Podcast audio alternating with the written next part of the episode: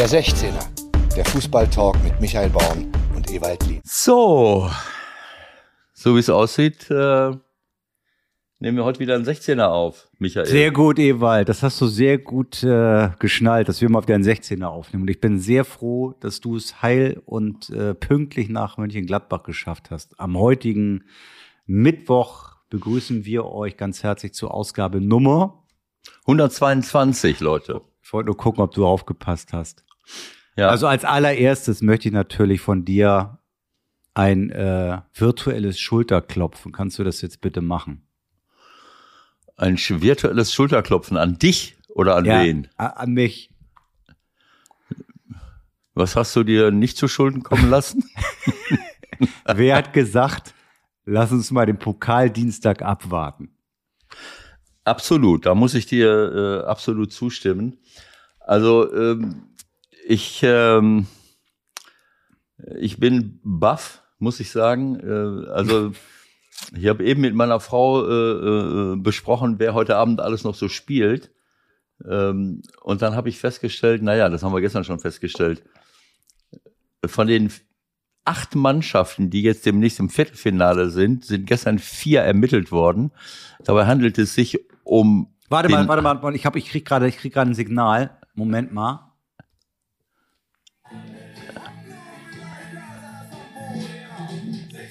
Kennst du das? Nein. Du kennst das nicht?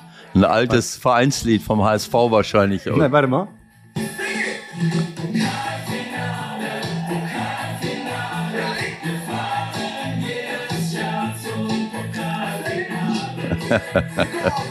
das kennst du nicht? Ja, jetzt das vom Lied her ja, aber ich weiß nicht, aus welcher Zeit das stammt. 2006. Okay. Die Menschen, die hauptverantwortlich dafür waren, werden ja sehr bekannt sein. Okay. Benny Adrian und Marcel Eger. Benny Adrian und Marcel Eger. Okay. Haben zusammen mit ein paar Musikern diesen glorreichen Weg des FC St. Pauli bis ins Pokal-Halbfinale damals musikalisch begleitet. Mhm. Das gibt's doch nicht, Wahnsinn. dass du das gar nicht mehr weißt. Naja, gut, ich meine, zu dem Zeitpunkt äh, war ich äh, ähm, in einem befreundeten Land der Europäischen Gemeinschaft, in Griechenland, ein paar Jahre. Da fehlen mir auch ein paar Dinge, das muss ich sagen. Also wenn manche Dinge so erzählt werden, dann denke ich so, hä, was, der hat da und da gespielt. Ja, deswegen heißt es ja auch Bokal. Bokal, Bokal, weil Burghausen, mhm. Bochum, Berlin, ja. Bremen und Bayern. Dann war leider Endstation im Halbfinale. Ja, äh, Patrick, Als was, Regionalligist wohlgemerkt. Ist klar. Ne? Patrick Wasserzi hat ja auch gestern versucht, äh, äh, nach dem äh, am Ende des, äh, des äh, Achtelfinales äh, unseren Freund äh, Burgstaller auf diese Geschichte einzustimmen, äh, weil äh, Schulle irgendwie alles mit B äh, geschafft hat. Ähm, er war dabei. Ja, gut, aber ich meine, äh, was hatten wir jetzt? Äh, jetzt war es wieder B, irgendwie an den Haaren herbeigeschrieben. Borussia, das Dortmund lassen wir weg. Und da sagte Burgi, alles klar. Äh, Magdeburg wird aber mit M geschrieben. das war die, das erste Spiel. Ja, gut, also ich, ähm, das sind, ich lebe ja nicht in der Vergangenheit und Timo Schulz macht das im Übrigen auch nicht, aber das sind so kleine Dinge, auf die man sich schon mal ähm, beziehen kann. Aber jetzt lass mal äh, zur Sache kommen. Ich wollte sagen, von den vier Mannschaften, die gestern weitergekommen sind, haben wir den Hamburger SV, den FC St. Pauli, äh, den Karlsruher SC. Dabei handelt es sich um drei Zweitligisten plus den VfL Bochum. Hm. Äh, so, also das ist schon mal die erste Hälfte des Pokal-Viertelfinales. Jetzt bin ich mal echt gespannt, was heute noch dabei rauskommt. Ist doch völlig klar. Hannover 96, Hansa Rostock, dann Hoffenheim, Freiburg, gut. Da ist jetzt schwer, den Underdog ja. rauszufinden. Ja. Naja, und Hertha oder Union. Ja. ja, es ist ein Wahnsinn. Also umso mehr wird Dortmund sich ärgern, Ähm, gut, Leipzig, äh, äh, Hoffenheim, Freiburg, äh, Borussia Mönchengladbach, das sind natürlich Das immer, sind die drei. Das sind die drei. Ja gut, nein, ich meine jetzt, Ja. egal wer jetzt äh, von denen weiterkommt, äh, äh, auch äh, Leipzig ist ja äh, ist ja auch eine absolute Top-Mannschaft und die anderen äh, auch, äh, äh, aber in einer Saison, wo äh, wo Bayern München nicht dabei ist, äh, schon im Achtelfinale ist, äh, nicht und dann im Achtelfinale auszuscheiden bei einem Zweitligisten, auch wenn wir äh, Spitzenreiter sind, FC St. Pauli in der zweiten Liga, das ist natürlich sehr, sehr ärgerlich, weil die Chance auf einen Titel natürlich im DFB-Pokal um, um einiges größer ist, als das jetzt sehr wahrscheinlich ähm, oder voraussichtlich in der Bundesliga der Fall ist. Also Ja, ist absolut kurios. Bayern, Dortmund, Leverkusen, Frankfurt, alle nicht mehr dabei. Köln, glaube ich, auch ausgeschieden gestern, ne? Äh, ja, das ist äh, Köln. Sind die nicht weiter? Michael, warum war bist du so warum bist du so bedürftig? Ich habe das schon über, überall in den sozialen Netzwerken verkündet und ich freue mich, äh, dass der, äh, dass die Stadt Hamburg zwei Vertreter im Viertelfinale hat. Das ist ja, ähm, ja das ist ja un, äh, äh, unglaublich. Aber gut, äh, das im Pokal können solche Dinge halt passieren. Ähm, das ähm, ich, ich hab, konnte das Spiel, ich habe die erste halbe Stunde, bevor wir mit unserer Vorspielsendung anfingen gestern, habe ich die erste halbe Stunde gesehen. Das war mehr oder weniger auf Augenhöhe, obwohl der FC Köln äh, irgendwann nach, äh, keine Ahnung, Viertelstunde, 20 Minuten, äh, so, so äh, durch so ein Fortchecking diesen, den Spielaufbau, den der HSV ja auch immer wieder machen möchte, unterbricht und dann zwei gegen eins gegen den Torwartspiel stehen. Äh, Querpass links, nach links und Uth kann mit seinem rechten Fuß den Ball direkt ins leere Tor spielen, sieht aber im Augenwinkel, wie, wie noch so ein Abwehrspieler äh, äh, Richtung Torlinie läuft. Trotzdem ist das ein klares Tor eigentlich. Naja, dann verzögert er, wartet, bis der Torwart kommt, will den Torwart ausspielen. Ah, Also unglaublich. Aber der HSV hatte in der ersten Halbzeit auch so eine Riesenchance. Äh, allein vom Torwart dann den Pfosten ange, angeschossen und äh, daneben die, der Nachschuss. Also unglaublich. Es ist das, das Kuriose ist natürlich, wie das Ganze dann Genau. äh, zustande Sehr gekommen Sehr gute Überschrift. Ich glaube, wie war's? Ähm, manchmal hat man Glück und manchmal keins. ja. Manchmal kommt noch das Pech hinzu. Genau. So, erklär mir mal ganz kurz, wie du das gesehen hast. Ähm, ich war in der Realgeschwindigkeit erstmal verwundert, wie, wie der so einen unfassbaren Drall auf den Ball hinbekommt, so quasi als, als Lob den serviert ins Tor. Mhm. Und dann ist es aber ganz anders gekommen. Nämlich hat sich selbst angeschossen. Ja, wir, wir waren ja während des Spiels und dann hat äh, ähm, unser Aufnahmeleiter Jonas zu mir gesagt, äh, HSV ist durch, letzter Elfmeter schießt, äh, schießt der Spieler von Köln sich selbst an. Dann habe ich, dann habe ich so das Bild vor Augen gehabt, naja, sowas kennt man. Ich habe auch schon mal so ein Tor geschossen in der Bundesliga. Da stehe ich allein vom Torwart, wahrscheinlich vor lauter Panik hätte ich ihn wieder angeschossen, dann rutsche ich mit dem einen Bein weg und schieß mir gegen, schieß mir mit dem rechten Bein gegen das linke und der trudelt über den Torwart hinweg. Insofern hatte ich dieses Bild vor Augen, wobei ich damals richtig weggerutscht bin. Und als ich dann die Bilder gesehen habe, da war das schon grenzwertig, sage ich mal. Ne? Also mit bloßem Auge äh, konnte man das nur durch die Flugkurve des Balles Nein, sehen. der ne? Videoassistent hat den natürlich äh, sozusagen sofort weitergegeben. Muss er ja wahrscheinlich auch, sonst gibt's Ärger. Und ist ja nun mal auch Fakt, dass das regeltechnisch halt zu ahnden ist, zu annullieren ist. Äh, Im normalen Spiel wäre es mit indirekten Freistoß weitergegangen für den Gegner sozusagen. Und hier zählt der Elfer halt einfach als verschossen. Obwohl ich hätte mir vorstellen können, dass man, dass man vielleicht noch mal überprüfen könnte äh, in, in, in äh, äh, mit der Videoaufzeichnung, ob diese Doppelberührung vielleicht gleichzeitig Das ist ja stattgefunden egal. hat. Das ist ja egal. Das war übrigens mein, mein Impuls. Ich Wieso? den Ja, wieso? Weil du den auch nicht doppelt berühren darfst. Ja, wieso? Ich meine, äh, was heißt denn doppelt? Mit der, mit der Vorderseite und der Hinterseite des Fußes? Ob ich jetzt, ähm, äh, äh, Ja, der berührt ihn dann mit dem linken und dem rechten Fuß gleichzeitig. ja, okay. Ja, Das geht das nicht? darfst du nicht. Also was ist denn, wenn ich Ja, du anlaufe? kannst ihn ja auch, du kannst dich ja auch nicht an den Elferpunkt stellen, den so einklemmen und so nach vorne droppen. weil dann beide Füße im Rennen ja, sind? genau.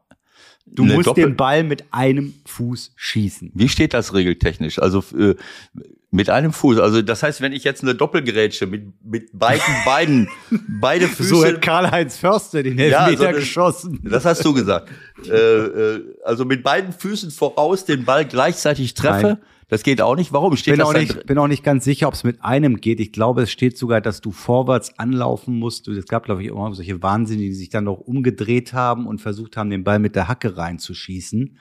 Äh, Das ist regeltechnisch, glaube ich, auch verboten. Du musst mit dem Gesicht nach vorne mit einem Fuß den Ball Richtung Tor bringen. Frage nach bei Patrick Ittrich. Ja, das wollte ich gerade sagen. Also ich hoffe, dass du das richtig nachgeguckt hast, sonst, sonst fängt er wieder an, in den sozialen Netzwerken uns zu beschimpfen. Nein, das Äh, macht äh, er auf gar keinen Fall. Da hat er ja gerade auch Partei ergriffen für seinen äh, ja übelst mitgespielten Kollegen äh, Hm. Felix Zweier. Ne? Also Ja. da wird nichts passieren. Also das Naja, ist so. es ist, ja, ich meine, ich sag mal, wenn es gleichzeitig wäre, dann hätte der Ball ja auch nicht diese, ähm, sagen wir mal, obwohl, Ja. es sind, es ist, das ist, das kannst du wahrscheinlich mal in, in, in, in einer Sekunde, in Millisekunden musst du das messen. Der rutscht so weg, rutscht in den Ball rein und genau in dem Moment trifft er ihn mit dem rechten Fuß und deswegen kriegt er diesen unglaublichen Spin irgendwie. hm. ja, ich, ich muss es Er nochmal. hat sich vor allen Dingen das Ding auch selbst ein bisschen zuzuschreiben, weil ähm, er hat bestimmt fünf oder sechs Mal neben den Ball getreten. Das machen die ja immer, damit da sozusagen der Stand besonders nochmal fest ist, wenn sie ausholen. In dem Fall hat er sich aber diese Grube wirklich selbst gegraben anscheinend.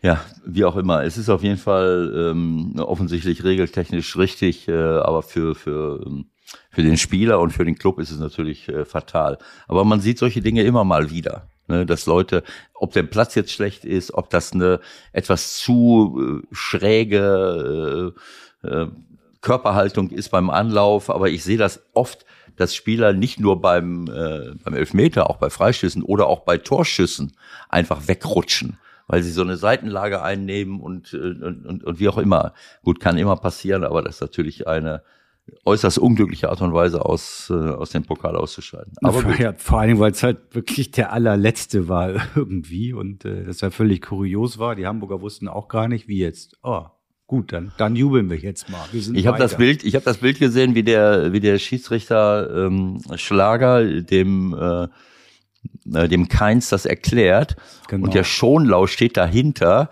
und du siehst schon äh, so wie er so ähm, wie es anfängt zu zu zu, zu arbeiten in seinem Kopf. Moment. Wo, wo der Schlager so eine Bewegung macht, nein, äh, das gilt nicht. Feierabend. Und in dem Moment fängt es an zu rattern in den Gehirnwindungen. Äh, äh, Moment, wenn das Tor, wenn, ja, äh, dann konntest du richtig dran riechen, wie er. Leider haben sie es da nicht. äh, Also ich habe es in den Bildern, die ich gesehen habe, wurde es nicht aufgelöst, ähm, äh, als es dann völlig klar war. Aber du konntest sehen, wie sich das so langsam anbahnte, die Erkenntnis. Es könnte sein, dass wir durch diesen Schuss jetzt weitergekommen sind.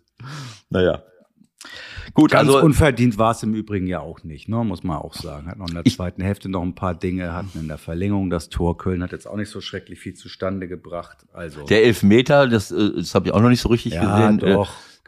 Hat er den gehalten, wirklich? Ja, ja, der hat ihn natürlich gehalten, nicht besonders doll, aber wenn du ihn Mhm. so am Trikot ziehst, der läuft in den Ball rein.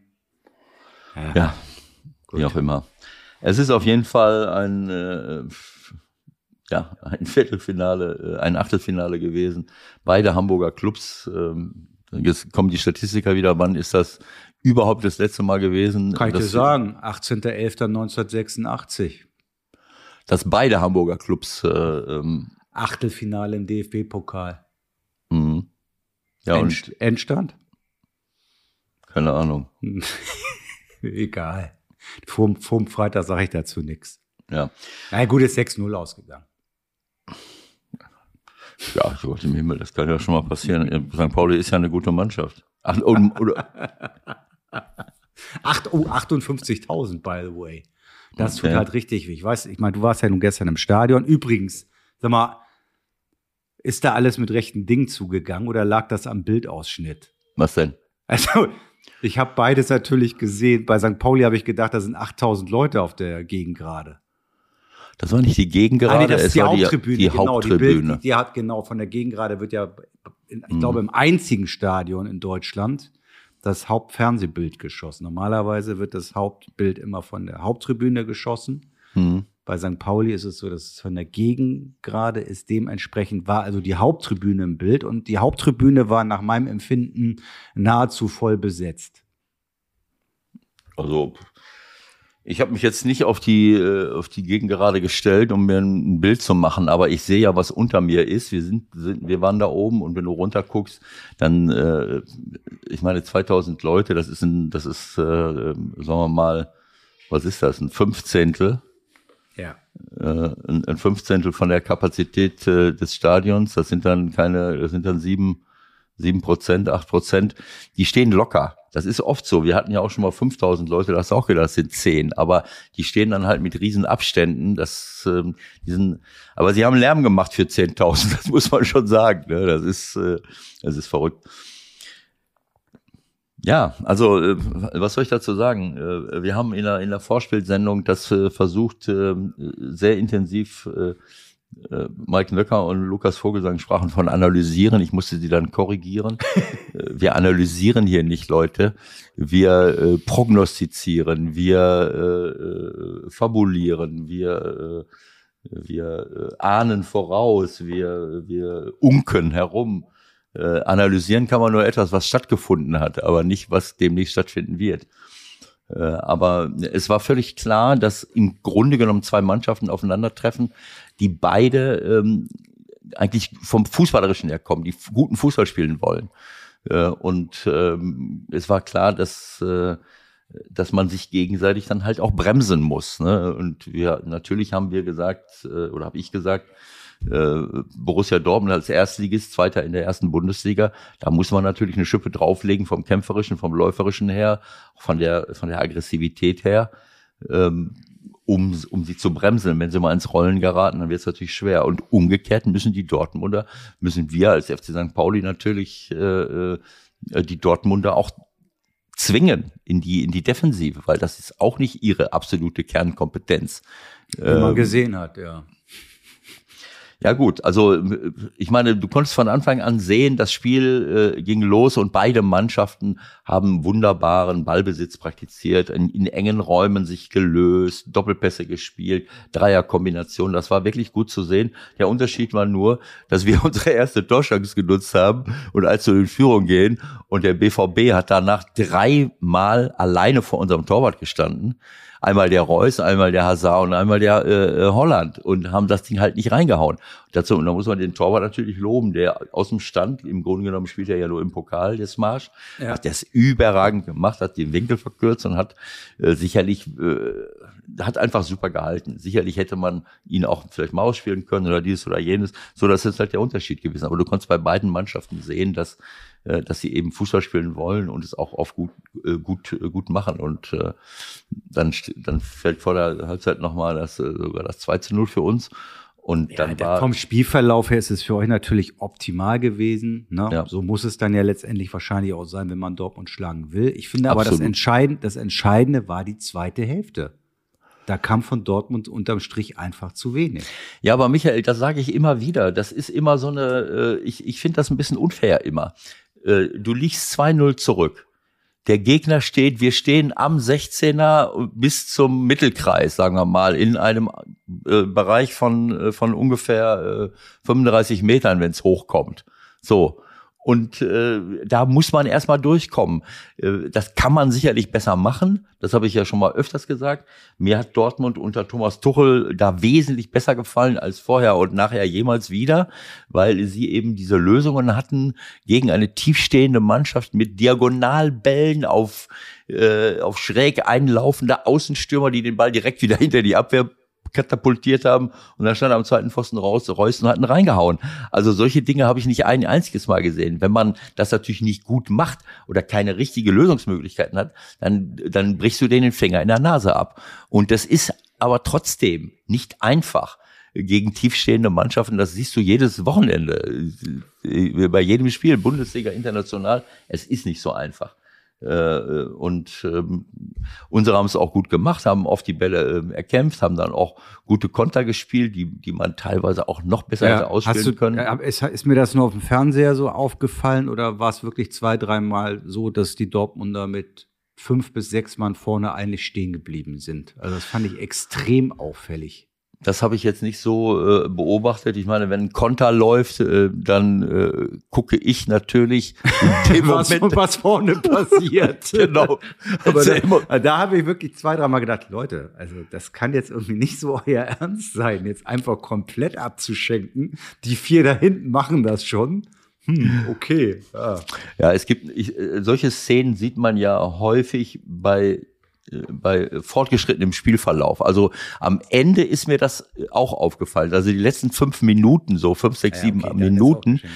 da ist mir das aufgefallen, dass ich so gedacht habe, boah, ein Konter läuft und das sieht jetzt nicht unbedingt so aus, als wenn acht Mann äh, volle Pulle äh, hinterher rennen. Ne? Also das, äh, äh, das ist mir schon, äh, schon aufgefallen. Äh, aber äh, gut, das ist eben äh, die hohe, äh, die hohe Kunst für Spitzenteams, eben die gleiche Leidenschaft und äh, ja und auch den gleichen Willen und Einsatzwillen gegen den Ball an den Tag zu legen wie mit dem Ball. Es ist immer, es macht immer mehr Spaß, nach vorne zu rennen, um einen Konter zu fahren, als äh, als hinter einem Konter her, herzurennen. Aber das ist eben eine Investition in ein Spiel. Ich glaube auch, dass das das ist, was Dortmund äh, bei allen anderen Argumenten, die wir ja schon hundertmal hin und her diskutiert haben. Aber trotzdem will ich da noch mal reingrätschen. Also das ist mir ein bisschen zu dünn, ne? nach dem Motto, das ist zu schwer, wenn wir uns da hinten reinstellen. Also da muss es ja auch äh, Lösungsansätze geben. Ja, wenn ich gucke, es gibt äh, Guerrero, der kann sich vorne mit einbringen, der kann mit Bellingham was zusammen machen, der kann mit Brandt was machen. Vorne hast du Hazard, du hast Reus, du hast Haaland. Klar, Haaland hat es natürlich in der Situation dann schon schwer, verstehe ich auch. Aber da war ja, ich habe jetzt gefühlt keine kreative Idee vor Augen. Und ich weiß nicht, wie du den Elfmeter gesehen hast. Hast du ihn äh, noch mal am TV da gesehen im Stadion? Ja, Ich habe da möchte ich gleich, da möchte ich, gleich ich noch hab- was zu sagen. Dazu möchte ich mir aber ein bisschen Zeit nehmen. ich habe ehrlich gesagt das Gefühl, dass er das mit Absicht gemacht hat. Keine Ahnung. Also ich Aber- glaube, Hummels wollte den, das, was wir hier schon hundertmal besprochen haben, dann muss man halt irgendwann den Abwehrspieler nur noch an die Hand schießen. Musst du ja noch mal angucken, weil Ja. der Hummels, der, der chippt den im Grunde nur drei Meter nach rechts. Wen wollte er denn da anspielen? Also wenn wir schon mal dabei sind, ähm, Ja. Wie lange beschäftigen wir uns jetzt mit dem Thema Hand? Es ist erbärmlich. Anders kann ich es nicht nennen. Es ist erbärmlich, auch wenn wir jetzt nochmal die Regeln ändern und sagen, es muss irgendwie äh, auch eine aktive äh, Bewegung da sein. Aber wenn man die, die Arme weit auseinander äh, hat, weit vom Körper weg, äh, wer sich das ausgedacht hat, der gehört nachträglich äh, eingesperrt ähm, sage ich jetzt mal ein bisschen provokativ. Es ist einfach albern. Es macht den Fußball kaputt. Und äh, da bin ich sicherlich nicht der Erste und auch nicht der Letzte. Äh, alle großen Trainer haben das im Laufe der Zeit schon hundertmal erzählt. Äh, äh, ich kann mich an Lucien Favre erinnern, der gesagt hat, das macht den Fußball einfach nur kaputt. Es ist lächerlich. Ich sehe, wo habe ich es denn noch gesehen? Äh, gestern. Äh, welches Spiel, äh, äh, welches Spiel war das denn? Keine Ahnung. Ich denke, du warst bei St. Pauli. Kann ja dann Äh, nur bei, bei 60 vielleicht gewesen sein. 1860 Gegen Karlsruhe. München. Karlsruhe gewinnt durch einen Handelfmeter. Wobei der Spieler von 1860 in eine Flanke gerät, der Ball geht gegen sein Knie oder Unterschenkel und von da springt er an einer Hand, die irgendwo im Raum ist. Und daraus kommt ein Elfmeter und deswegen gewinnt der KSC bei 1860 München 1 zu 0. Es ist erbärmlich. Anders kann ich es nicht, nennen. Äh, Ich meine, klar, äh, man kann jetzt immer sagen, man kann mir jetzt vorwerfen, okay, du bist jetzt emotional beteiligt, du hast es gestern am eigenen Leibe erlebt. Aber diese Tore fallen aus dem Nichts. Die haben nichts damit zu tun, dass, ein, dass eine Mannschaft gut oder schlecht ist. Die haben nichts damit zu tun, dass Torchancen herausgespielt werden. Äh, viele Spiele, wie viele Spiele sind in den letzten Jahren nicht ja, entweder entschieden worden oder zumindest auf den Weg gebracht worden durch solche lächerlichen Entscheidungen, zu denen die Schiedsrichter gezwungen werden. Diese Situation, da, da passiert gar nichts. Ich meine, das, ich kann doch nicht immer so dastehen. Die ganze Körperhaltung. Naja, gut, er war natürlich äh, im 90-Grad-Winkel ausgestreckt. Das ist halt so. Ja gut, aber so, verstehst du, du drehst dich, ich, ich, ich möchte, ich kann es jetzt nicht mehr genau. Äh, ja, da kam auch wieder irgendwo, ich weiß gar nicht, wer es meinte, ja, deswegen sagen du ja drehst, auch die Schiedsrichter, man soll die Hände hinter den Rücken nehmen. Wie soll ja. denn das gehen in der Situation? Ja. Wenn du die Hände hinter den Rücken nimmst, Michael, dann musst du stehen bleiben. Wenn du läufst, bewegst du zwangsläufig die Hände. Oder du siehst aus wie, äh, wie ein, äh, ein Bewegungsvolldepp. Äh, äh, wie ein Körperklaus, dass so, da können wir ja hinterher die, die Arme hinter den Rücken festschnallen und dann laufen wir so durch die Gegend. Ich brauche die Arme, um Gleichgewicht zu halten. Wahrscheinlich hat der Medisch sich auch noch ein bisschen gedreht. Mach mal eine Drehung, ohne dass du die Arme bewegst. Das ist einfach nur gehst, lächerlich. Du gehst mir zu selten, äh, zu wenig jetzt auf Hummels ein. Ich will, dass du dir Nein, das nochmal anguckst ja. und, und, und die These vielleicht ich, unterstützt ist ja in Ordnung, aber das ist ja nicht der die Ursache des Problems. Besteht ja nicht darin, dass Hummels vielleicht sogar versucht hat, ihm gegen die Hand zu schießen. Äh, äh, wobei ich nicht weiß, ob man sowas so schnell äh, erfasst. Ach, der hat die Hand raus, jetzt schieße ich mal. Ja, das ist ja also die Frage. Das, das ist halt die Frage. Nein, aber äh, ich glaube, dass es andersrum ist. Die Tatsache, dass wir derartige Elfmeter pfeifen, hat dazu geführt, dass Leute den Ball auch reinflanken in Situationen, wo in der Mitte keiner mehr ist.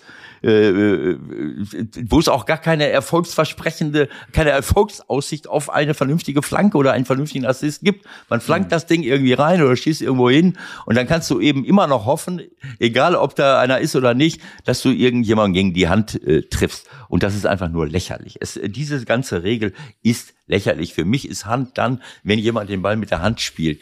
Natürlich, wenn ich, äh, wenn ich so äh, äh, stehe und bewege die wie eine Handballtorwart die Hände hin und her. Für, für euch, die es nicht sehen können, Ewald macht gerade den Hampelmann. genau, die die Arme rechts und links hoch äh, und, und dann einen Ball abfangen wollen. Aber ich muss doch in der Lage sein zu erkennen, ob jemand in einer Laufbewegung ist. Wenn ich natürlich beide Arme bewusst im Stand weit ausbreite, um vielleicht einen Schuss abzufangen. Das ist was anderes. In diesem Moment glaube ich, dass da eine Drehung drin war, wo immer die Hände irgendwie im Spiel sind. Und das Tor in 60 München ist einfach nur lächerlich. Es ist lächerlich. Äh, ich gönne es dem KSC wunderbar. Äh, vor allen Dingen, nachdem sie äh, damals, nachdem ihnen damals der Aufstieg schon mal verwehrt worden ist, in, in einschlägigen Situationen. Aber es darf nicht sein, dass, dass so viele Spiele durch solche lächerlichen äh, Elfmeter entschieden werden, die mit, die mit dem Spielverlauf nichts zu tun haben. Damit mache ich den Fußball wirklich kaputt. Und gestern war das so. Es hat, es, gut, in der ersten Halbzeit hatte der BVB drei Riesenchancen. So, in der zweiten Halbzeit, außer dem Elfmeter, gab es, ja, vielleicht noch mal anderthalb, halbwegs, nichts Großes, ne? aber keine riesengroßen Situationen und trotzdem mit irgendeinem Tor hätte es Ausgleich äh, sein können. Äh, äh, Verlängerung, äh, keine Ahnung, du scheidest dann, äh, dann noch aus. Also der Einfluss aufs Spiel äh, äh, mit diesen mit diesen unseligen Handelfmetern ist einfach äh, zu groß und einfach nicht korrekt. Ob der Hummels das jetzt, äh, das möchte ich ihm nicht unterstellen. Es, es, es geht ja gar nicht um unterstellen. Es ist ja nur eine Frage, ob sowas möglich ist. Kann ja sein, dass ich mit meiner Theorie auch daneben liege. Aber für mich sah es irgendwie so aus, als ob er den mehr oder weniger nur so mit der Außenseite so leicht anhebt in die Mitte. Was will man mit so einem Ball denn erreichen? Naja, gut, Was soll ich, denn der Mitspieler hab, damit anfangen? Ich habe es mir jetzt nicht nochmal angeguckt, da wird ja wohl irgendeiner gewesen sein. Ja, ja, irgendwo, jetzt, irgendwo, war da einer. Wenn da jetzt keiner, war da ein abgestreckter Arm. Wenn, äh, wenn da keiner mitgelaufen sein sollte, Michael, dann werden wir nächste Woche nochmal das aufarbeiten. Aber äh, gut, also ich sag mal, im Unterbewusstsein kann so etwas durchaus sein, dass Spieler sich das auch angewöhnen. Einfach mal, komm, äh, ich, ich hau das Ding rein, ich mache mal, äh, aber das bewusst einzuplanen, es gibt so abgezuckte Leute, die. Der stand die, direkt daneben. Mhm. So. Naja, gut, wir guck, du guckst dir das nochmal an, wir reden am Montag nochmal drüber. Mhm. Da gibt's noch zwei Fragen zu gestern. Einmal dieses, äh, zumindest von einigen vorgetragen, wie ich finde, lächerliche Rumgejammer über den Platz äh, aus Dortmunder Spielermündern, glaube ich. Aha. Wie findest du das? Ich habe mich gewundert, als Schulle selbst in dem Interview mit Patrick äh, äh, gesagt hat, ja gut, der Platz äh, hilft jetzt nicht unbedingt, äh, so wie er uns gegen Erzgebirge Aue dann gegen eine tiefstehende Mannschaft auch nicht geholfen hat. Aber ich muss dir ganz ehrlich sagen, ich, keine Ahnung, äh, äh, also ich, ich laufe jetzt nicht jeden Tag über den Platz drüber. Er sieht erst mit, und ich weiß natürlich auch, dass von oben so ein Platz immer besser aussieht, als wenn du draufstehst. Äh, aber ich kann mich daran erinnern, äh, zu meiner aktiven Zeit als Trainer, dass ich. War es im Januar hattet ihr keinen Rasen. genau so. dass, wir, dass wir da gestanden haben und ich gedacht habe, also wenn ihr jetzt, äh, wenn ihr jetzt keine, keine Tribünen äh, drumherum wären, dann könnten wir auch durchaus auf so einer, auf so einer äh, Almendewiese stehen, wo alle ihre Kühe drauf treiben.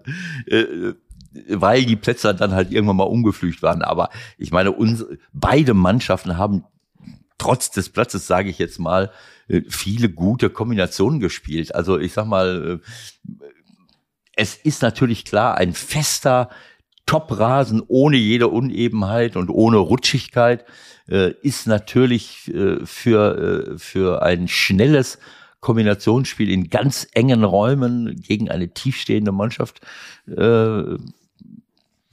von Vorteil. Das ist ja, ist ja klar, wenn du äh, äh, manchmal ist es ein Zehntel Sekunden, die dir dann fehlen, weil du vielleicht nochmal nachstoppen musst oder keine Ahnung, wo du dann äh, irgendwie ein paar Millisekunden verlierst, um äh, den nächsten Pass zu spielen. Vielleicht hoppelt er ein bisschen und du kannst ihn nicht direkt spielen. Ganz klar, aber äh, das jetzt irgendwie äh, als als äh, als Grund zu nehmen. Der Grund ist für mich der, den, den Marco Rosa auch genannt hat, dass sie von Anfang an nicht das Spiel wie ein Pokalspiel angenommen haben oder äh, ich, würd, ich weiß nicht, was es mit Pokalspiel zu tun hat, sowas ist ihnen ja auch schon in der Bundesliga passiert, dass sie nicht von Anfang an erbarmungslos in jeden Zweikampf also gehen. Also letzte Woche haben wir ihn hier gefeiert für seine neue Wortschöpfung. Naja, so neu ist jetzt auch nicht, aber halt im Zusammenhang mit Borussia Dortmund. Haltung war jetzt gestern nicht mehr das ganz große Thema. Ja, gut, ich meine, du kannst ja nicht jede Woche von Haltung reden, aber es, er hat sich halt darüber beschwert, dass die ersten fünf bis zehn Minuten, wo wir dann in Führung gehen, dass man dann halt nicht richtig gegengehalten hat. Ist eben so. Da Halten. muss man halt auch mal einen Zweikampf, das ist auch wieder eine Haltung.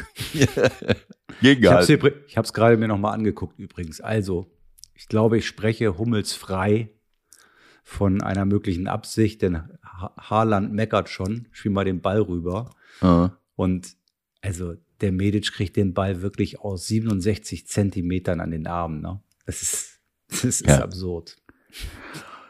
Ja, da müssen sie was machen. Das ja, es ist einfach, genau, es ist absurd. Das ist der richtige Begriff, mehr gibt's dazu nicht zu sagen. Ja. Gut, ach so, ja, dann mal noch was. Flo hat mir noch ein sehr schönes Bild geschickt, das schicke ich dir gleich weiter. Äh, der war gestern als Kameramann ja bei euch unterwegs. Verbunden mit der Frage, ob es dich oder wie es dich immer noch berührt, wenn Aufkleber von dir, sagen wir mal, in Orten zu finden sind, wo man nur hin muss, wenn es gar nicht mehr anders geht. Unter anderem hat er auf einer Klobrille hochgeklappt einen Aufkleber gefunden, Still Loving oder Herz und dann Ing, also Still Loving Chewald. Äh, bei uns im Stadion, hm. bei St. Pauli oder was? Genau. Also ich soll jetzt drauf, äh, äh, drauf stolz sein, dass jemand auf meinen Aufkleber scheißt oder was? Ja, das habe ich auch gesagt. Alles scheiße. Hier. Da oben in der Mitte. Aber oh Gott. ist ja zumindest der, ist ja zumindest der Innen, Innendeckel sozusagen. Also da kann man nicht drauf scheißen zu viel. naja, komm, also Leute.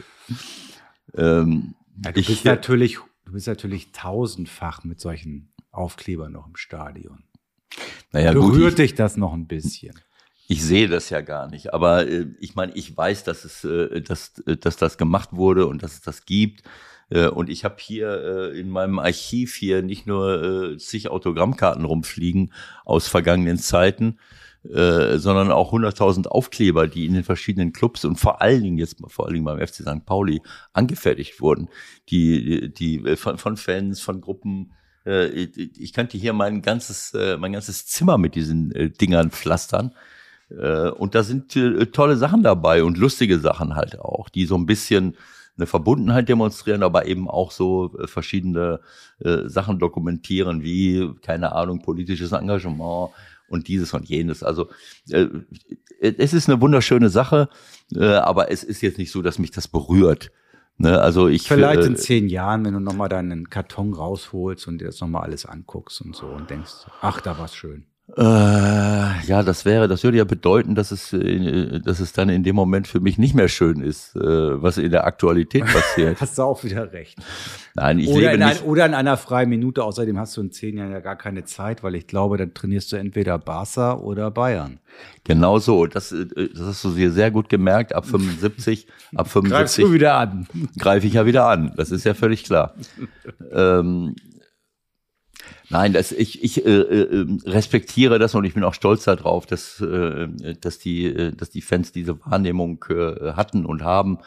Ähm, aber wie gesagt, wir sollten die Kirche im Dorf lassen. Das, da geht es nicht um. Äh, äh, es ist im Grunde genommen einfach nur eine irgendwo eine Bestätigung für Dinge, die man getan hat und für wichtig gehalten hat. Ich glaube nicht, dass äh, Leute, die solche Aufkleber machen, äh, jetzt gedacht haben, boah, was ist das? Äh, Da bin ich ja auch unverdächtig, dass ich jetzt, sagen wir mal, fünf deutsche Meisterschaften errungen habe und äh, durch meine durch meine unglaublichen sportlichen Erfolge äh, jetzt Menschen überzeugt habe. Ich finde das äh, ähm, ich habe das immer so gesehen, wenn ich mich politisch oder sozial engagiere oder was weiß ich was äh, äh, und und dabei dann auch den Ton oder sagen wir mal das äh, das treffe, was andere Menschen eben auch für richtig halten, dann wird das eben halt auch respektiert und man, und wie können Sie es dokumentieren? Äh, durch Briefe, die Sie mir schreiben. Früher habe ich zig Briefe gekriegt, irgendwann mal fing es mit E-Mails an. Äh, äh, dann kommen irgendwelche Dinge in den sozialen Netzwerken. Also das ist eine, eine, äh, eine hohe Akzeptanz, die, auf die ich auch stolz bin. Aber äh, es wäre jetzt zu viel äh, äh, gesagt, wenn du, wenn ich jetzt sagen würde, boah, das berührt mich jetzt und ich drück mir hier gleich noch ein Tränchen.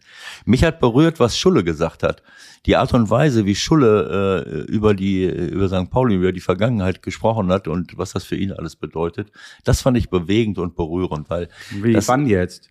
ja, das war, das war nur bei uns in der Vorspielsendung. Ah, okay. ähm, Äh, ähm, in einem, in einem Video. Jetzt muss ich nochmal überlegen, ob das auch frei zugänglich ist. Ich glaube, das ist vielleicht bei uns auf der Homepage irgendwo. Das wäre ja, das war ja nicht nur für uns. Das müsste man irgendwo nachschauen ähm, über manche Themen und äh, ja, das passt einfach. Ne? Der Schule passt zum, zum FC St. Pauli und äh, mich, be mich bewegt und berührt das, wenn, wenn Menschen so lange an, bei einem Club sind. Und so wie der äh, Christian Streich meinetwegen in Freiburg. Schulle war Spieler, Sch- Schulle war Co-Trainer, Schulle war äh, Jugendtrainer. Äh, äh, er hat alles Mögliche äh, gemacht und das über viele Jahre äh, äh, hinweg. Und, äh, äh, und jetzt der Cheftrainer und das ist kein Zufall, äh, dass er erfolgreich ist bislang, weil, äh, weil eben dort vieles stimmt, was ich auch für wichtig halte.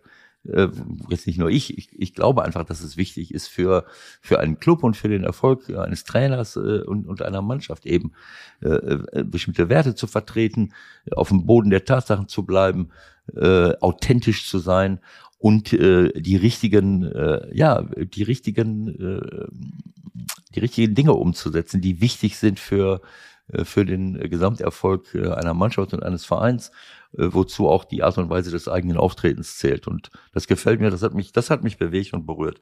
Und gehört habe. er, und er hat denn eine, ja, wenn man es so nennen will, Krise ja auch schon wirklich gemeistert. Ne? Ja. Also es gab ja schon eine richtig, richtig schwere Zeit. Daraus ist er sicherlich auch gestärkt äh, hervorgegangen. Und jetzt müssen wir natürlich mal noch ganz kurz die Kurve kriegen Richtung Freitag. Er steht natürlich als äh, haushoher Favorit zusammen mit deinem Club dann äh, vorm Derby gegen den HSV am Freitagabend. Ne? Das ist natürlich schon eine extreme Bürde, wenn man da so als Favorit reingeht. Ich habe dir das schon mal gesagt, Michael, lass den Alkohol aus dem Leib. Und vor, und vor allen Dingen, vor allen Dingen vor so Sendungen, das ist nicht gut. Das ist nicht gut. Also man muss dazu sagen, äh, Äh, äh, Moment, ich gucke mal kurz auf die Tabelle. FC St. Pauli, erster, 37 Punkte. Dann kommt lange nix. Und dann kommt irgendwann der fünfte Hamburger SV, 31 Punkte. So, dann gucke ich mal auf die letzten Spiele. 2, 3, 0, 1, 2, 2, 0, 2, 0, 2. also wenn ich auf die Tabelle gucke, Haushoher Favorit. Haushoher Favorit der FC St. Pauli. Alles andere als ein Auswärtssieg. Äh, Der ein oder andere Journalist wird das dann auch so formulieren. In der Pressekonferenz sollte es nur zum Unentschieden reichen. Schon eine Enttäuschung. Also wenn ich das so sehe, dann, äh, dann steht an zweiter Stelle Darmstadt 98 mit 36 Punkten. Die sind sage und schreibe ein Punkt hinter uns. Einen Ja, Punkt. Ich rede, ich, rede nicht von, ich rede nicht von Darmstadt, ich rede vom ersten. Tabellenführer. Ja, gut. Und äh, wenn ich den HSV sehe, Ja, sie haben Fünfter. Ja, die äh, sind zwar sechs Punkte hinter dem FC St. Pauli, aber sie haben fast das gleiche Torverhältnis. Aber Ähm, das zählt, glaube ich, an der Endabrechnung nicht, oder? Nein, aber, auf. das es geht zeigt- um Punkte, ne? Naja, das geht um Punkte, das ist schon Ah, klar, okay. Michael. Aber 32 zu 19, ähm, das heißt, die haben sechs Gegentore weniger als wir und sieben weniger geschossen. Also fast plus 13, äh, St. Pauli plus 14. Äh, sie, äh, der FC St. Pauli hat viermal verloren, der HSV zweimal. Natürlich haben sie auch nur, äh, haben sie dabei zehnmal unentschieden gespielt. Hm. Äh, sieben Siege gegenüber elf Siegen. Also ich sag mal, ähm, äh, äh, wie, wie, ähm, äh, wie, wie soll ich es sagen? Es, ähm, das sind immer Momentaufnahmen und ähm, äh, und äh, der HSV ähm, ist auf einem ist auf einem guten Weg. Ähm, äh, ich erinnere an, an andere Jahre, wo, äh, wo der HSV irgendwie oben stand und sich alle äh, und, dann hinter sich gewundert haben, warum sie dann äh, irgendwie am Ende äh, Schwierigkeiten bekamen. Also aus HSV-Sicht würde ich sagen, ist es äh, nach 19 Spieltagen eigentlich eine ordentliche Ausgangsposition. Zwei Punkte hinterm dritten. Ähm, äh, so äh, erst zweimal verloren zu haben. Mal gucken, was alles so passiert. Also, Michael, es wird dir nicht gelingen, äh, äh, ein falsches Karma hier in die ganze Geschichte hineinzubringen. Ne, also für die, für, für unsere Zuhörer muss man dazu sagen, dass du dich wieder bemüht hast, äh, Timo Schulz noch als Gesprächspartner zu bemühen, um ihn äh, von den bei den zwei verbleibenden Tagen äh, nochmal abzulenken von der Vorbereitung auf so wie er damals beim letzten Derby zu Hause bei uns am Millantor äh, es geschafft hat, mich in der 70. Minute zu einem kurzen Statement in die, Genau. äh, in die Loge zu Das wird ja dieses Mal leider nicht klappen. Soll ich dir was sagen? Soll ich dir was sagen? Ich habe mir zum ersten Mal seit, ich würde denken, 1993 eine Eintrittskarte für ein Spiel beim HSV gekauft. Was, Wahnsinn. wie findest du das? Immerhin habe ich eine Karte gekriegt. Das ist ja auch schon mal schön. Aber ein Kollege von mir, den du auch gut kennst, der hätte Mhm. gesagt, kaufen, was für ein hässliches Wort. Mhm. Na, das ist ja so die Journalisten. Hm, Einige jedenfalls. Sind es wirklich wir. nur 2000 äh, Tickets, die sie, äh, ich meine, äh, 2000. es ist auch irgendwie albern, wenn ich ein Stadion habe mit, äh, naja, eigentlich, Es hilft ja nichts. Ich bin froh, dass ich dabei sein kann. Ja, aber jetzt überleg doch mal, wir haben 30.000 Fassungsvermögen. Wenn jetzt auf jeder Tribüne 500, äh, sagen wir 1000 Leute sitzen, ne? Mhm. Äh, gut, dann kann man sagen, die gehen, das die kann man auch voneinander trennen. Die gehen Du da kannst rein. auch die, 10.000 voneinander trennen. eben. Im Volksparkstadion. Ja. Aber darum geht's ja nicht. Es ist, es ist immer das komplette Gegenteil, das gemacht wird. Das ist das Problem. Ja, das letzte Bild war das, wo war das? Köln, wo 50.000 noch waren, ne? als die Kacke schon wieder am Dampfen war. Hm, Das war so das letzte Bild, das sich eingebrannt hat und dann, das geht überhaupt gar nicht. Aber die Elbphilharmonie voll machen, das geht. Das ist, passt alles vorne und Also wenn das wirklich so war, dann finde ich es äh, un, unerträglich. Aber äh, ich sag mal, es, das wird sicherlich vielleicht aus Gründen äh, der, dass, dass man keine Wettbewerbsverzerrung hat, äh, weiß ich nicht, ob das in jedem Stadion geht, dass man, dass man von da, von dort, von da. Wenn ich zum Beispiel Mainz 05 sehe, da bin ich ja, das neue Stadion liegt mitten am Feld. Äh, da musst du durch die Kohlrüben gehen. Können die, äh, genau, können die Leute von vier Seiten kommen mit zwei Meter Abstand. Da kannst du Ja. auf jede Tribüne mindestens mal 1500 Leute sitzen, dann können die wieder nach Hause gehen. Mehr Ja. kommen ja sowieso nicht mehr. Das ist ja das nächste Thema, das wir irgendwann haben, wenn wir alle wieder aufwachen. Ich habe die Zahl jetzt gerade wieder vergessen, aber es gibt besorgniserregende Zahlen, was die Akzeptanz des Profifußballs mittlerweile betrifft. Und das, was sich in den Stadien äh, als noch mehr K Tickets verkauft werden konnten, hm. äh, schon spürbar gemacht hat, wird, glaube ich, noch viel deutlicher werden, wenn sozusagen wieder alle kommen dürfen. Da kommt, glaube ich, noch ein Riesenproblem auf uns zu. Aber das nur als Ausblick. Zwei Ja. aktuelle Dinge habe ich noch auf dem Zettel, die ich von dir wissen möchte. Einmal, weil wir jetzt Montag nicht gesendet haben, ist es aber noch immer präsent und das zeigt halt auch, was, äh, wie tief die Auswirkungen waren. Ich sage nur den Namen Ginter. Die Causa Ginter. Was hast du Freitag gedacht, als du gehört hast, Ginter Bank? Weil wir haben ja jetzt einen neuen und äh, wir setzen auf die Zukunft. Sekunde mal gerade, ich muss gerade noch mal, äh, was soll denn das jetzt hier? War das denn jetzt schon wieder los? Äh, ich wollte nur noch mal, äh, wir wollen jetzt über die Bundesliga reden, aber ich hatte äh, eben vergessen, noch mal äh, als Nachklatsch zum bevorstehenden Derby, äh, dann der HSV 31 Punkte. So, wenn ich jetzt auf die Heimtabelle klicke. Ach, jetzt kommt er Bei- wieder noch mit irgendwelchen Argumenten. Ihr bei seid der Weltfußball.de. So, 4-6-0. Also zu Hause sieht das aus beim HSV 4, Siege 6, Unentschieden 0. Niederlagen 20 zu 10 Tore. Ähm, so, also ähm, 6 Unentschieden, klar. Wir haben nur eins von, von neun Spielen. So, und auswärts, äh, auswärts sieht das so aus, wenn ich jetzt mal eben gucke, der HSV hat 13 Punkte auswärts, ist ja jetzt nicht so wichtig. Aber der FC St. Pauli hat bisher 3-3-4 von zehn Ja. Spielen. So, Mhm. zwölf Punkte geholt. So, das heißt, wenn es irgendeine Schwäche zumindest, sagen wir mal, ähm, ähm, statistisch äh, gesehen gibt, dann ist es bisher die Auswärtsbilanz. Aber ähm, ist ja die Frage, ob man das jetzt als Auswärtsspiel deklarieren sollte. Das ist ja noch das nächste. No? Also diese Argumentation, die du jetzt hier gerade aufführst, die hast du ja selbst, selbst ad absurdum geführt, weil es ist ja gar keine Atmosphäre da für ein Heimspiel. Ist ja nicht so wie bei euch, wenn da 2000 sind, dann brennt die Luft. Da Naja, ist ja gut, der ich meine- Kugelblock voll.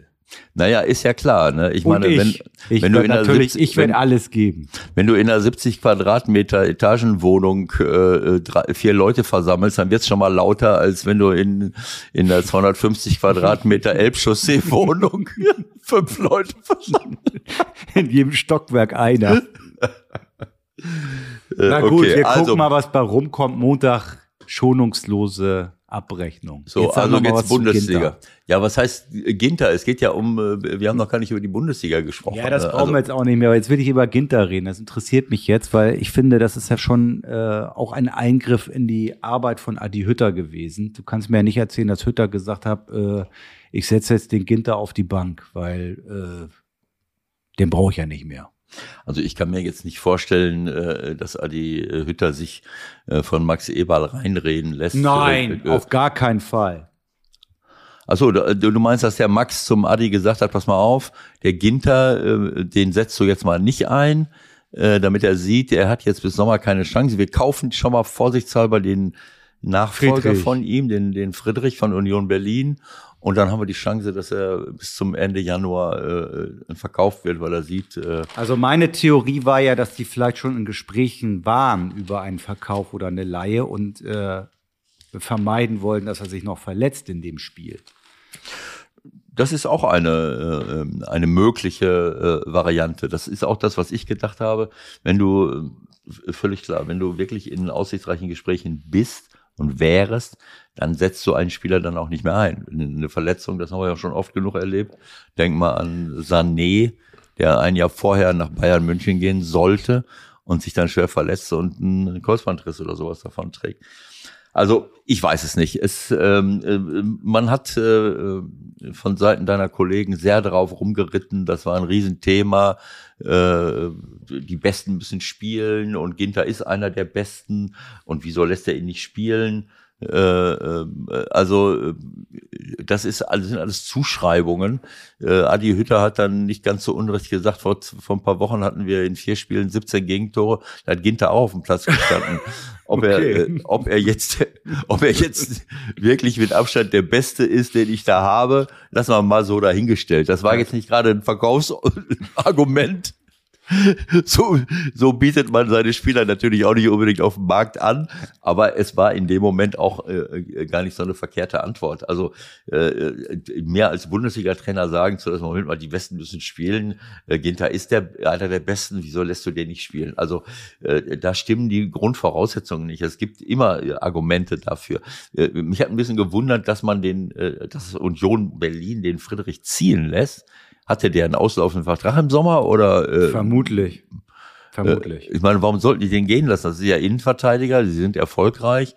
Keine Ahnung. Also das hat mich erstmal schon mal gewundert und äh, äh, ich habe auch gedacht, naja, Ginter spielt nicht. Äh, das, was du gesagt hast, ne? da gibt's eine Möglichkeit, dass er verkauft wird und äh, im Sommer will er ja eh weg. So, dann könnte man noch eine Ablösesumme kriegen, im Sommer halt nicht mehr. So, ob man ihn dann äh, auf den Platz stellen muss oder nicht, das äh, lassen wir mal dahingestellt, ob das dann dazu geführt hätte. Also das äh, Problem ist ja, dass sie die Diskussion dann jetzt bei jedem Spiel haben werden, ne? solange er noch da ist. Ja, wenn er, wenn er, wenn er nicht weggeht, äh, dann äh, kann man da wunderbar äh, drauf rumreiten. Allerdings, also ich kann ja die ganze Diskussion beseitigen und beenden, ähm, aus meiner äh, Erinnerung heraus, äh, sagen wir mal, jetzt bin ich nicht so äh, fit in der Statistik, aber äh, die Niederlage von Borussia Mönchengladbach gegen Bayer Leverkusen hat äh, nichts mit Ginter zu tun, sondern damit, dass Bayer Leverkusen zumeist sehr gut spielt bei Borussia Mönchengladbach. So wie Borussia Mönchengladbach in all den Jahren immer wieder gut beim FC Köln gepunktet hat. So wie, äh, keine Ahnung, äh, äh, es gibt bestimmte Konstellationen, die eben äh, so sind, wie sie sind äh, und äh, auch über die Jahre hinweg, auch mit unterschiedlichsten Mannschaften. Äh, es war äh, es war ein bisschen unglücklich. Ich habe das jetzt schon gar nicht mehr vor Augen. Ich habe das Spiel natürlich. Äh, äh naja, das waren die beiden Herausrahmer natürlich die beiden Situationen von von Sommer, der zwei Elfmeter hält, ne? Ja, und Friedrich, der natürlich auch zumindest äh, insofern beteiligt ist, als er dein, ein, einen dieser Elfmeter unglücklich mit verursacht, auch wenn es, äh, sagen wir mal, zumindest mal grenzwertig war, was er da gemacht hat. Also der, der Bellarabi geht schon nach außen irgendwie, aber wenn er dann halt so hinstochert, kann er den Elfmeter sicherlich auch kassieren. Die Frage ist, ähm, im Nachhinein ist man ja eh immer schlauer, das hören wir auch oft genug, aber wie gehen die jetzt um mit der Situation? Also das ist, das finde ich schon spannend. Und was mich dann auch interessieren würde, hast du mal so eine Situation als Trainer gehabt, wo ein Manager oder ein Präsident zu dir gekommen ist und gesagt hat, na ja, es wäre jetzt ganz gut, wenn der mal oder der mal spielt oder der mal nicht spielt oder nimmt man da anders Einfluss? Nee, das habe ich, das habe ich äh, nicht erlebt, muss ich. Das kann nicht sein, nie. Nee. Weder in Rumänien noch in Griechenland noch nirgendwo. Nee. Also ich, ich kenne so eine, äh, so eine Situation, ich habe ich, äh, hab ich nie erlebt. Vielleicht, wenn ich nochmal drei Tage nachdenke. Aber, aber das würde ja, also glaubst mhm. du auch wirklich, dass die da nicht drüber gesprochen haben im Vorfeld? Das weiß ich nicht, ähm, äh, Michael.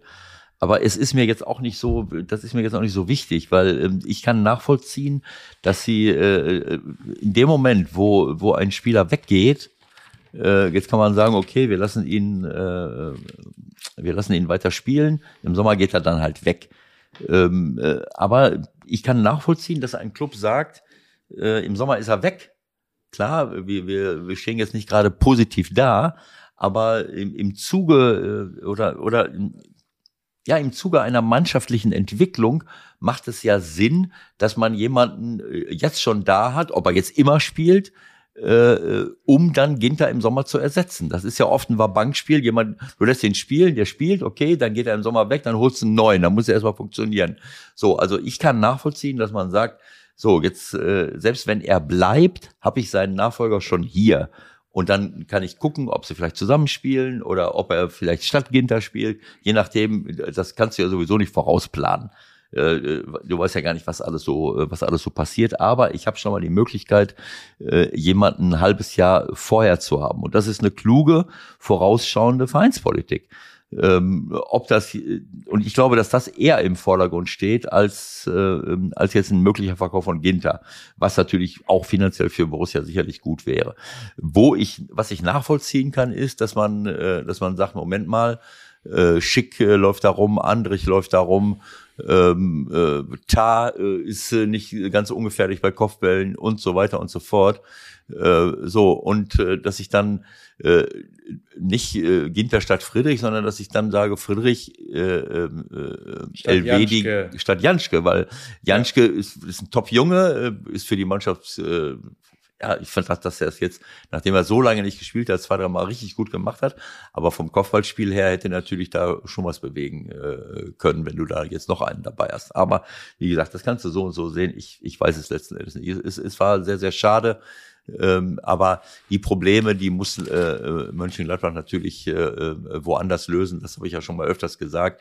Sie haben einfach zu wenig Tore erzielt. Leute, die letztes Jahr richtig viele Tore erzielt haben. Tyram, der hat noch gar kein Tor erzielt, lange gefehlt. Stindl hat nicht mehr so viele äh, erzielt.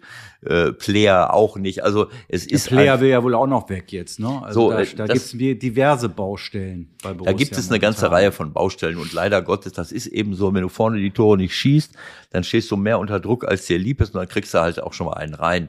Ähm, so, also äh, und Bayer Leverkusen ist jetzt äh, nicht gerade eine Mannschaft, die. Äh Aber das spricht doch gerade erst eigentlich im Nachhinein dafür zu sagen, dass sie da einfach mal, das kann man auch einfach jetzt so besprechen und sagen, das war irgendwie eine Fehlentscheidung. Ich meine, der Friedrich kommt am 11. Januar Mhm. Wenn, äh, klar, hat, da hat der Hütter da recht, der sagte, wir haben ja auch da mal 17 Gegentore bekommen. Mhm. Aber wenn ich dann nach fünf Tagen gleich jemanden reinschmeiße in die Startelf irgendwie, nach, weiß ich nicht, drei Trainingseinheiten, also das tut mir leid. Okay. Ja, ich meine, ich kann auch nicht verstehen, warum der Ginter, äh, warum der Friedrich bei dem Kopfball von Schick äh, das nicht kapiert, dass er seinen Körper da aus der Flugbahn nehmen muss. Und ich kann auch nicht verstehen, warum er, äh, warum er äh, äh, so nah an Bellarabi überhaupt im 16er rumlaufen muss. Der muss doch ahnen, der muss doch ahnen, dass Bellarabi so ein bisschen X-Beine hat, so ein bisschen ungeschickt ist auf engen Räumen. Naja, ein guter Start ist es für ihn jedenfalls so auch nicht. Das ist ja, auch mal klar. Ja, ist ja, ist ja alles schön und gut, aber äh, also der Elfmeter, das gut, dass du mich nochmal daran erinnerst, der Elfmeter, auch wenn er dann gehalten wurde von, von Sommer, der Elfmeter, den Karim Bellarabi bekommt und das nach Überprüfung des Videoassistenten, das ist für mich die vorläufige, der vorläufige Höhepunkt. Also wenn ich so eine Szene überprüfe und wahrscheinlich habe ich irgendwo äh, noch einen, einen äh, keine Ahnung, einen Mediziner äh, oder einen Wissenschaftler zur Rate gezogen, der mit der Lupe äh, nochmal eine mikroskopische Berührung festgestellt hat. Das ist ein lächerlicher Elfmeter. Das ist so lächerlich. Das tut mir leid. Also äh, mir fehlen manchmal die Worte. Das muss ich ehrlich sagen. Ich finde, dass äh, die Entwicklung unserer Schiedsrichter überragend ist, auch im internationalen Vergleich. Äh, aber wie wir uns dann manchmal äh, zu sehr aufs Detail versteifen und jede bescheuerte Berührung dann eben auch noch als Grund dafür akzeptieren, dass jemand hinfällt, der haut sich selbst in die Hacke, Punkt. So, und die Berührung, die da vielleicht äh, hör auf, ich, ich kann es nicht mehr hören und sehen. Da müssen wir einfach äh, äh, ein bisschen souveräner werden. Äh, manchmal in England, in der Premier League, muss ich sagen, ist es mir manchmal too little, äh, was da überprüft wird oder nicht überprüft wird. Da gibt es ja Situationen, wo du dich fragst, Moment mal, jetzt muss er doch mal was machen. Ne, aber es, es, ist manchmal besser, es überhaupt nicht zu überprüfen, wie ich das so manchmal sehe, als, als bei uns jeden Scheiß bis ins kleinste Detail äh, nochmal zu eruieren und dann zu sagen, ah, da hat da eine Berührung stattgefunden. Ich kann da immer nur wieder Christian Streich und auch mich selbst zitieren und alle anderen, die das genauso sehen. Ich habe immer gedacht, es müsste ein Foul dabei gewesen sein. Äh, und die Berührung müsste auch äh, ausschlaggebend fürs Fallen äh, äh gewesen sein. Ne? Und das mhm. ist oftmals gar nicht der Fall. Und das wissen, das nehmen Spieler ja an. Es gibt ja nun einige, die wirklich äh, von einer unerklärlichen Fallsucht, äh, äh, das würde ich bestrafen bis zum Abwägen. Das muss ich ganz ehrlich sagen. Das ist, das ist das, was die Akzeptanz des, des Profifußballs kaputt macht, wenn ich das akzeptiere, dass Spieler im im gegnerischen 16er, wenn ich da mal mehr gelbe Karten zeigen würde, das kann ich ja auch überprüfen. Manchmal denkt man ja, das war gelb. Dann kann ich es überprüfen. Ja. Äh, und wenn er direkt aufspringt und läuft wieder weiter, äh, aber derjenige, der sich hinschmeißt und im Fallen schon mit einer leichten Drehung des Oberkörpers auf die Reaktion des Schiedsrichters guckt, dir würde ich sofort äh, anderthalb gelbe Karten geben. Dann hört der Scheiße auch auf. Das muss ich ehrlich sagen. Weil die, die Leute wollen sich nicht verarschen lassen. Ich plädiere für die gute alte, aus Amateurzeiten bekannte 10-Minuten-Strafe. Ja, zum Beispiel. Das ist auch eine gute Geschichte. Kannst du mal zehn Minuten, genau. Das ist mal, das wäre mal, also ich würde diese Handgeschichte ganz wegnehmen, gar, gar nicht so schlecht. Und äh, Dann diese, gab mal so diese Handbewegung von den Schiedsrichtern so. Raus. Ja, genau. genau. Oder was? So. Gab es nicht noch andere Vorschläge? So lange bist du draußen, wie der andere verletzt ist? Oder? Äh, naja gut, ja. das ist, wenn du einen schwer verletzt, dass du dann so lange gesperrt wirst. Aber egal. Ja, komm, so, egal. jetzt noch eine Fachfrage an den Cheftrainer. Okay. Lewandowski und Haaland zusammen in einem Team bei den Bayern. Wie geht das? Ähm, möchte äh, ähm, Bayern. ja, Bayern kauft Haaland jetzt im Sommer. Ah ja. Und Lewandowski bleibt und du sollst mir jetzt bitte äh, die Mannschaft bauen von Bayern. Wie geht das dann? Wie spielen wir dann? Also ähm, knacken wir die 200 Tore pro Saison. Hast du mit Xavi Alonso gesprochen? Der kommt als Techniktrainer. Weißt du wieder mehr?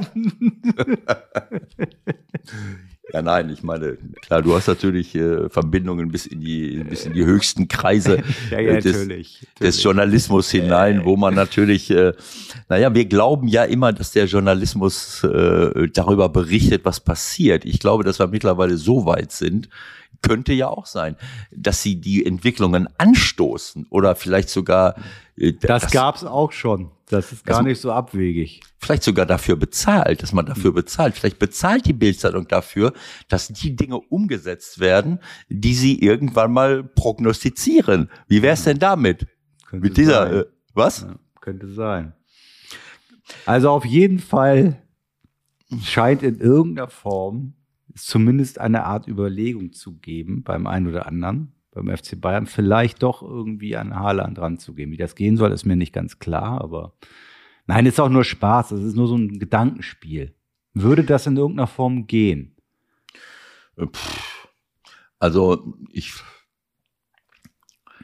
ich meine, Lever, Lever ist ja mittlerweile auch nicht mehr nur äh, ein, äh, ein klassischer Mittelstürmer, der nur im Zentrum sich aufhält. Seine körperliche Fitness ist derartig exorbitant äh, gestiegen und ist so gut, dass er sich auf die Flügel bewegt, dass er auch Tore vorbereitet, dass er dann wieder ins Zentrum geht äh, auch BVB spielt ja auch sehr variabel. Ne? Also äh, wir haben ja gestern auch, mussten wir dann immer mhm. diskutieren, wer, wer spielt wie. Ich, ich sage ja, das Dumme ist, dass sie sich bewegen und dass sie äh, nicht auf ihren Positionen bleiben. Dann ist der Reus rechts aus, dann ist er links aus, dann ist er Mittelstürmer, dann ist er hinter den Spitzen und so, so geht das die ganze Zeit. Der Guerrero, als sie dann 2-1 zurücklagen, hat dann den Linksverteidiger...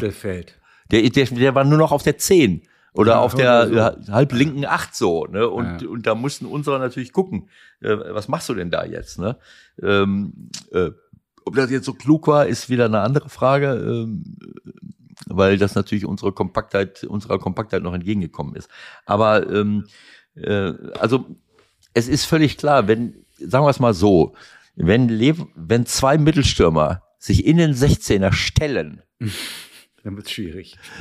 Äh, dann wird es nicht nur schwierig, sondern dann kann man gleich ohne Mittelstürmer spielen, weil ein statischer Mittelstürmer, der da im 16er rumsteht und darauf hofft, das sind, das sind solche Typen, die, das ist lange vorbei, wenn es das überhaupt je gegeben hat. Ja, ne? Genau. Äh, so, das heißt, äh, auch, auch ein Stürmer, auch ein Holland zum Beispiel, das siehst du ja, auch ein Lewandowski, die bewegen sich zum zweiten Pfosten, greifen dann aus dem Rücken des Abwehrspielers den ersten Pfosten an oder, äh, oder gehen auf den zweiten Pfosten, ohne dass der andere es merkt. Es ist immer eine Frage des Freilaufens, des sich Bewegens und äh, äh, und natürlich müssen Stürmer auch zusammenpassen. Also das das Lever, ich weiß nicht, wie alt ist er jetzt? 33. Ähm, dass er jetzt, sagen wir mal, vielleicht nicht bis 37 spielt, aber wer weiß es. Ich meine, nimm Ibrahimovic. Also das ähm, scheint jetzt jedenfalls verbrieft zu sein. Die Bayern wollen entweder verlängern oder verkaufen. Das heißt, er hat jetzt noch ein Jahr beziehungsweise ja ein bisschen mehr als ein Jahr bis äh, Juni 2023. Das heißt im Sommer verkaufen oder er bleibt und verlängert. Das wird auch wieder sehr spannend. Ähm, ja, also wie gesagt, äh, wenn ich jetzt, äh, wenn ich jetzt Levan, äh, wo könnte er hingehen? Wer würde zahlen können und wer will ihn haben?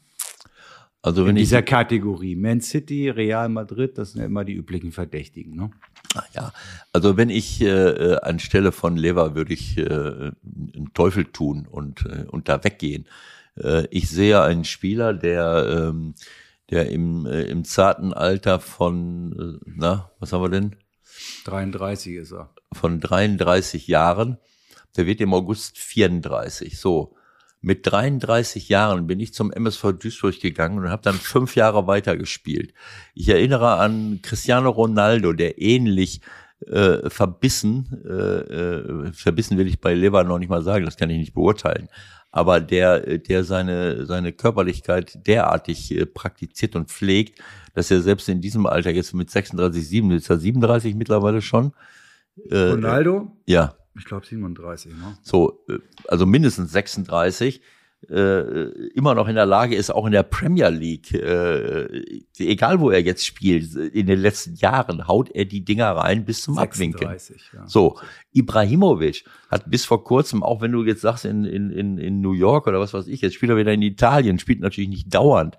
Also ich sag mal mit 33, äh, nächstes Jahr ist er dann 34, dann noch mal zwei oder drei Jahre zu verlängern um dann, äh, sagen wir mal, den äh, in der Zeit vielleicht auch schon mal als Standby-Mann, sowas haben die ja gar nicht. Also Chupomoting haben sie jetzt die ganze Zeit, ne? Aber irgendwann mal, äh, sagen wir mal. Ja, auf der anderen Seite mit den Bayern hat er alles gewonnen. So. Außer Champions League nochmal gibt es doch eigentlich keinen Anreiz mehr bei den Bayern. Ja gut, Meisterschaft. Ähm. Ja, Meisterschaft. Du willst mir jetzt nicht im Ernst sagen, dass jetzt nochmal auf die Meisterschaft naja, also, also wenn Bayern, jetzt, wenn er jetzt nochmal einmal Meister würde, ähm, das elfte Mal. Aber ich meine, Bayern München, das ganz große Ziel von Bayern München ist jetzt wahrscheinlich auch mal wieder Pokalsieger zu werden. Das ist Ach stimmt, schon, ja, jetzt wo du es sagst. Jetzt schon der, der Pokalsieger, der Pokalsieger kommt ja aber aus Hamburg in diesem Jahr. Also, alles klar. Ja, wir machen schönes Finale. Ja. ja.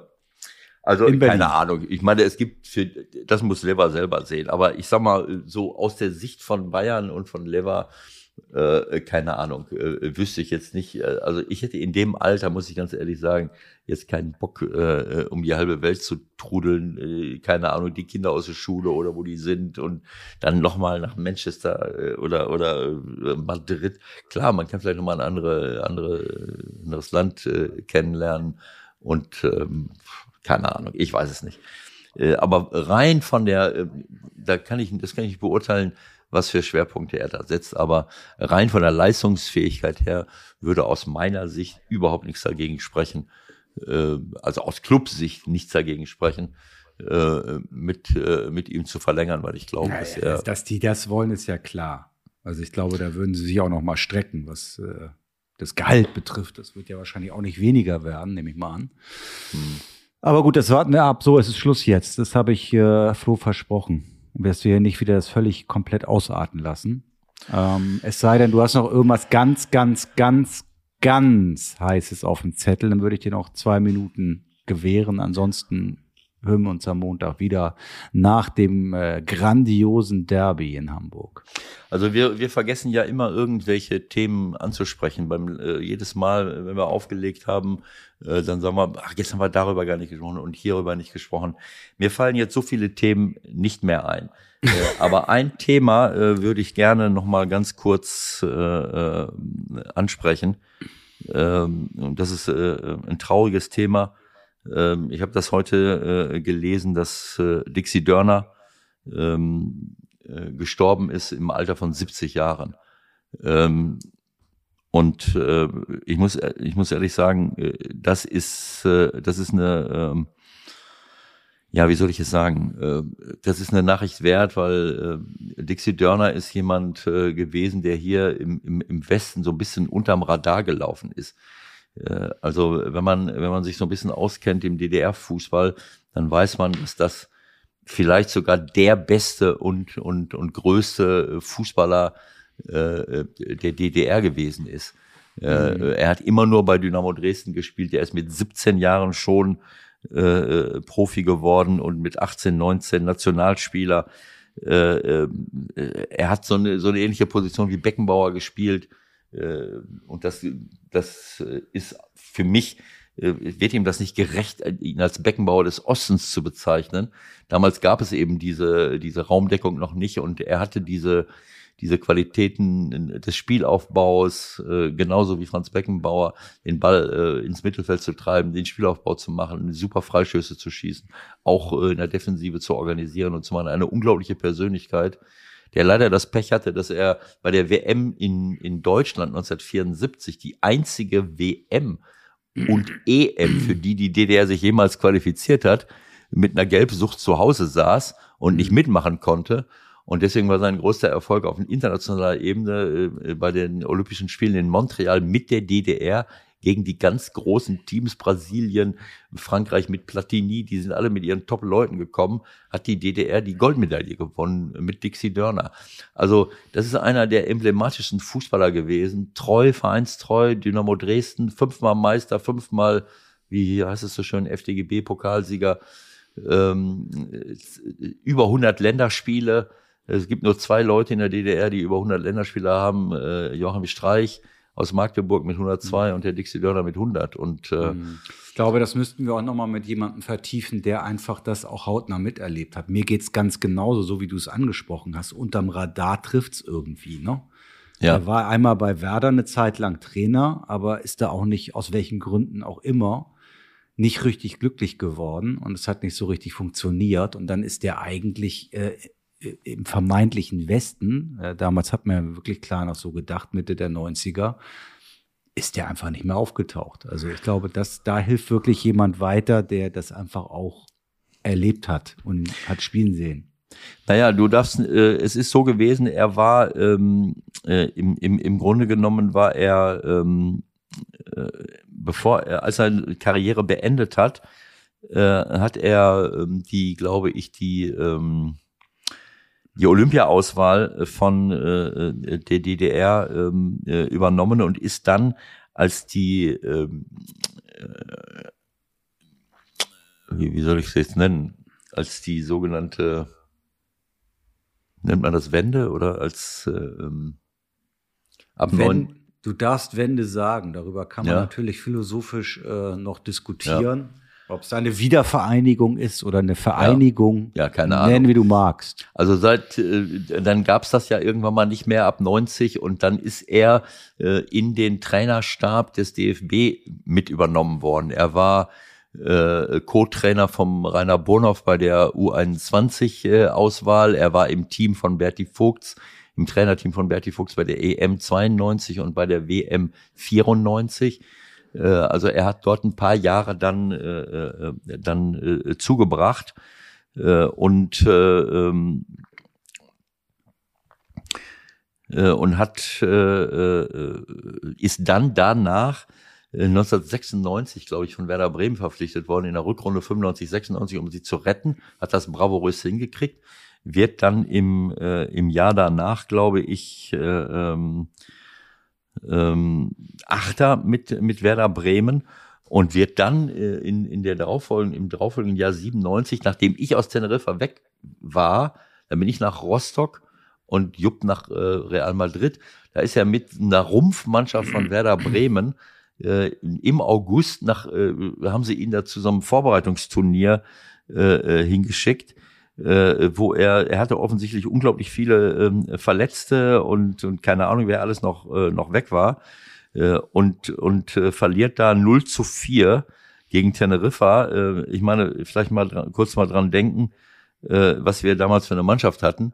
Ne, wir waren im Halbfinale des, äh, des UEFA-Pokals gewesen, ein Jahr vorher. Und das oder, war dann mit ausschlaggebend für die Entlassung, oder? Ja, der hat dann 0-4 gegen Teneriffa verloren und 0-8 gegen Atletico Madrid bei irgendeinem so blöden Turnier da auf den Kanaren. Dann fahren die nach Hause und entlassen ihn. Und das war im Grunde genommen, hat er danach kein ernstzunehmendes Angebot mehr gehabt. Hat dann nur noch äh, äh, im, im, im Grunde genommen Zwickau, äh, äh, ähm, äh, also Oberliga, Regionalliga, äh, äh, und sogar Landesliga trainiert und hat dann noch mal einmal einen Auslandsjob äh, äh, gehabt bei Al Ali Kairo als nach Kairo als Nachfolger von Rainer Zobel und wird dort äh, so wie es aussieht ähm, ähm, ägyptischer Pokalsieger und Vizemeister. So äh, und beim VfB Leipzig war er glaube ich ja, das kann sein, als ich mit dem MSV Duisburg, nee, das kann ja gar nicht sein. VfB Leipzig, was war denn da? Irgendwas war beim VfB Leipzig. Äh, äh. However. Ja, ist auf jeden Fall, auf jeden Fall finde ich es gut, dass du es, äh, dass du es nochmal erwähnst. Ähm, ja, das entsprechend ist würdigst. Und ja, wie gesagt, ich plädiere dafür, dass wir das dann nochmal ähm, vertiefen mit jemandem, der dabei war. Das war eine der emblematischsten Figuren des, äh, des deutschen Fußballs, aber der ist so ein bisschen unterm Radar gelaufen, weil man das eben da drüben nicht wahrgenommen hat.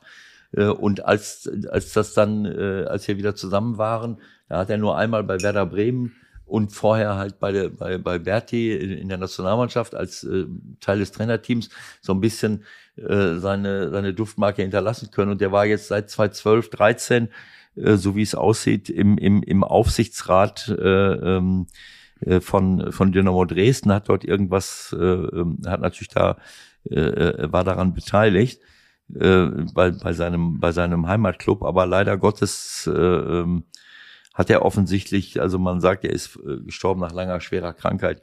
Ich sehe ein Bild von ihm hier, ein aktuelles Bild, äh, wo man das erahnen kann. Äh, das ist, das, da sieht das schon nicht mehr so gesund aus. Ich weiß nicht, was es war, aber mir war es einfach wichtig, das mal zu erwähnen, weil wir, wir stürzen uns immer uns auf unsere Leute, die hochgepusht wurden über lange, lange Jahre. Und in, der, in der Ex-DDR, da hat es, oder in der DDR muss man ja sagen, da hat es auch eine, eine Unmenge von unglaublichen äh, Fußballern gegeben, wie man dann gesehen hat. Äh, denk mal dran, wie, wie viele DDR-Nationalspieler, äh, Ex-DDR, äh, also Nationalspieler der DDR dann in die Bundesliga gewechselt Klar. sind in den 90er Jahren und Bayer Leverkusen dazu verholfen haben, eben auch äh, ganz oben anzugreifen. Okay. Also Ruhe in Frieden, Dixie, und danke für deine, für deine Beteiligung, für deinen Beitrag und ja, alles Gute für deine Familie. Genau so. Okay, dann würde ich sagen, machen wir Schluss für heute. Gucken, was das Derby und das Wochenende uns bringt. Und dann sind wir Montag zurück. Bis dahin, schöne Zeit und tschüss. Schöne Woche, Leute. Alles Gute. Bis demnächst. Ciao.